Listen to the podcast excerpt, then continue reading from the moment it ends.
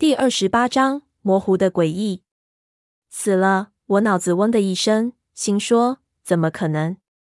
阿贵说完这句话，一下子情绪就完全崩溃了，整个人几乎是瘫倒在湖里。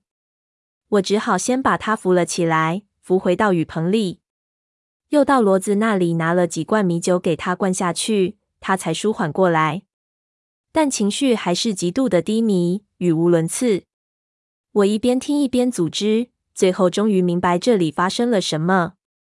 原来跟着我离开之后，再次返回时，阿贵找了几个人帮运食物和东西到湖边，看看没什么事，云菜就跟着那些人回家干别的了。这里只剩他自己看着。当时闷油瓶和胖子已经打捞上来了很多的东西，并且他们已经发现了可能藏匿着那些尸体的地方。但是那时雨已经没完没了地下了起来，水位开始升高，使得他们的打捞陷入了僵局。这时，他们在整理打捞物的过程中，发现了一整套打捞设备，包括潜水服、牵引绳。当时使用的是重装潜水的设备，有气管连着水面，用麻绳牵引。胖子说，他们肯定是使用这套设备在这个湖底古寨里打捞那些铁块的。整套设备在水下泡了很长时间，大部分部件都已经不能用了。但当时的潜水头盔使用了非常耐腐的材料，打包在装备包里竟然没有透水，里面还是干的，只有在外面的一层橡胶脱落的斑斑驳驳。胖子当时突发奇想，想利用这个头盔和一部分橡胶做一个简易的潜水设备，头盔里的空气可以供他呼吸七到八次。因为人呼出的气体中同样含有大量的氧气，所以这点空气还是很可观的。运用得好，可以让胖子在水下待的时间延长到五分钟。对于潜水来说，这从容的五分钟和那一分钟可是天壤之别。他们就是利用了这套设备，找到了水下的骸骨。当时的过程是，他们使用了两条绳索，一条拴在胖子的腰上，因为头盔很重。光靠胖子的力气，可能会在上浮的过程中出危险。此时需要他们将他拉上来。另一条绳索上全是用铁丝弯的钩子，铁丝是从皮箱的龙骨里拆出来的。胖子潜下去后，把打捞上来的东西全部都挂到钩子上，这样一趟下去能捞不少东西上来。骸骨全部已经散落，分布在那条篱笆的东端。他们将其打捞起来，根据其中的位置。将它们用树枝拼合起来，以确定人数，操作十分简便顺利。等他们把所有能看到的骨头都打捞起来之后，拼接的时候发现了一个问题：所有骨头拼成了大概的人形。他们惊奇地发现，所有的骨骸中竟然都没有右手掌。按照骸骨统计的方法，头骨和盆骨是判断人数最重要的依据，因为其他骨骼太零碎，有所缺失不稀奇。但是，一只右手掌都没有，实在是太奇怪了。这应该不是偶然。胖子和闷油瓶开始琢磨是什么原因造成了这种情况。到底是抛尸的时候有什么特别的情况，使得右手掌都缺失了，还是被人为的砍掉了？盘马和我说的过程中，完全没有提过他们砍掉这些尸体的手掌，而且他们也没有理由这么干。结果百思不得其解是。胖子还奇怪那些人难道都是狗熊？熊掌被人剁了炖秘制菜了。最后还是阿贵得出了一个结论。他说：“会不会这些人本身就没有右手？所有人的右手都是假的，用木头做的。结果抛入湖中之后，木质的一手都腐烂了。”我听到这里，却完全不这么想，因为所有人都没有右手这个前提太诡异了。我实在想不出有什么情况会这样。我反而感觉，是否这些人的右手上有什么特征？有人为了隐瞒这些人的身份，于是将手剁掉了，或者是好像战利品一样，这些人的右手被人收集走了。可是盘马又没有提过这件事。难道当年他们抛尸之后，尸体还被捞上来重新处理过？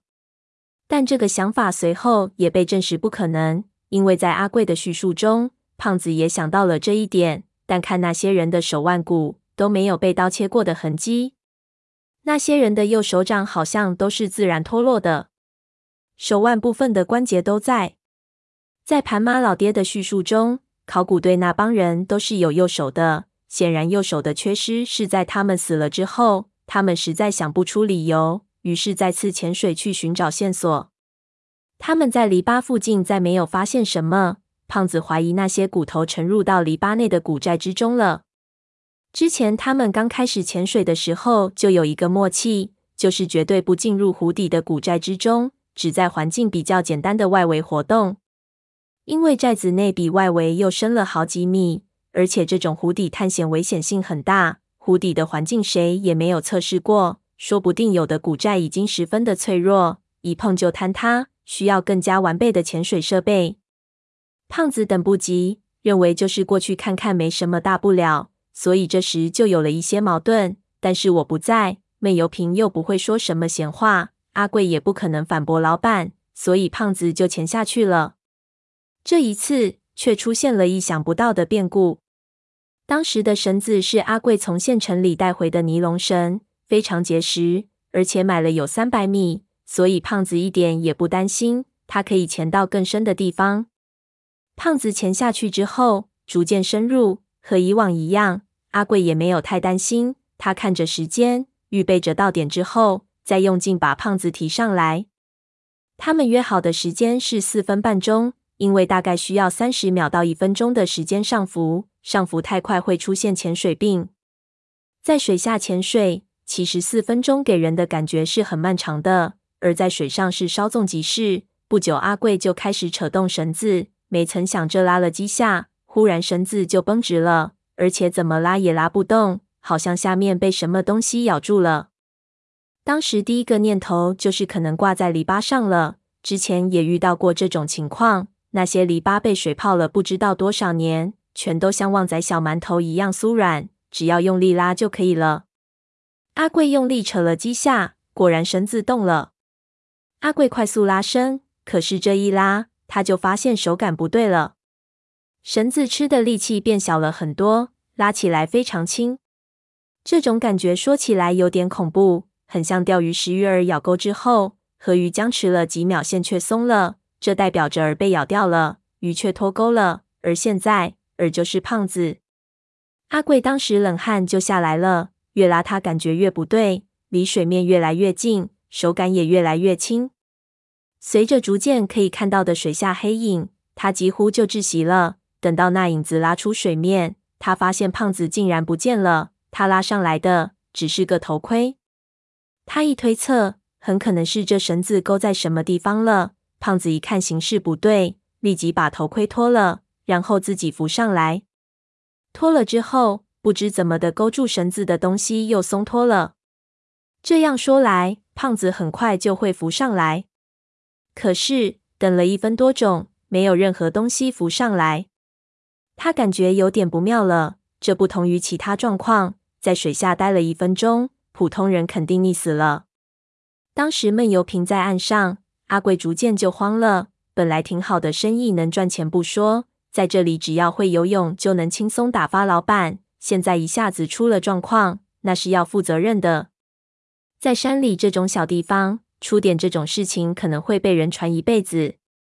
他一边脱掉衣服，一边朝岸上呐喊。看闷油瓶往湖里跑过来后，他跳入了湖中，抱着石头潜水下去。可惜他实在没经验，沉了几米石头就脱手了，又挣扎着浮上来。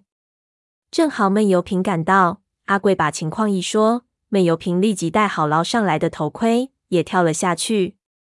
阿贵拉着绳子求神保佑。他没有想到的是，一直等了五分钟，不仅胖子没有上来，连下去的闷油瓶也没有任何动作，那绳子就那么垂在水里。他拖起绳子，熟悉的手感又传了过来。等他拽出水后，发现同样的情况再次出现，绳子的另一头，闷油瓶也不见了。只剩下了潜水头盔。我听完后就懵了，脑子里乱成一团，内心并不接受这些事情，感觉太扯淡了。这种事情怎么可能发生？但同时我又清楚的知道阿贵不可能说谎，那这事对于我来说简直太可怕了。我问阿贵这是什么时候发生的事情，他道离现在已经快两个星期了。事发之后，他在湖面上等了一天。什么东西都没有浮上来。两个星期，就是鲸鱼，在水里闷两个星期也死透了。难怪阿贵说他们死了。不管是什么原因导致他们在水里脱下了潜水头盔，死亡是可以确定的。那天之后，阿贵每天都要到湖面上看一圈，想看看有没有尸体浮上来，但是一直没有尸体。他一度以为湖底有什么怪鱼把他们吃了，但很明显的也没有任何血迹和被攻击的痕迹留在那个潜水头盔上。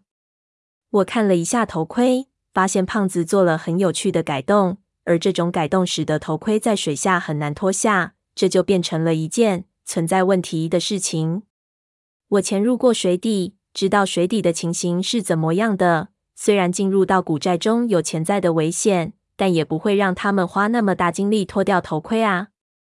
我怀疑是否是潜水病，因为潜水到更深的地方后，吸入氧气的比例似乎要经过调制，否则会形成醉氧。但是醉氧不是醉酒。不会醉到脱衣服的，在水下肯定发生了什么事，使得他们非脱掉头盔不可。而且闷油瓶也脱掉了头盔，说明这肯定是个不可选择的过程。闷油瓶不会像胖子那样突发奇想。那么在水下脱下头盔之后，他们为什么没有再出现呢？难道他们遇到的这件事最后还是导致了什么意外吗？我长途跋涉，身心俱疲。一下遇到如此棘手的情况，真的有点手足无措。但我绝对不承认他们已经死了。我们一起经历了那么多事情，可以死在任何地方，但我们都绝处逢生了，怎么可能死在这么一次半旅游半调查的旅途中？即使话是这样说，我一仔细琢磨这个事情，心还是揪了起来，让我立即放弃侥幸，因为我知道意外是不和你讲道理的。就算你以前遇到过再大的危险，该到你死的时候，你怎么也逃不过。历史上很多大英雄都是风云一生，最后死在小人物手里。难道上帝玩我？他们两个真就这么没了？想了想，我的内心还是无法接受，人烦躁起来。心说当时已经在下雨，在湖面上的视线肯定不好。他们也许当时已经上浮，但离阿贵的位置很远，所以阿贵没有看见。之后又因为什么原因，他们独自上岸了。不管怎么说，有件事我是必须做的，无论他们是否出了意外，我必须潜水下去看个究竟。活要见人，死要见尸。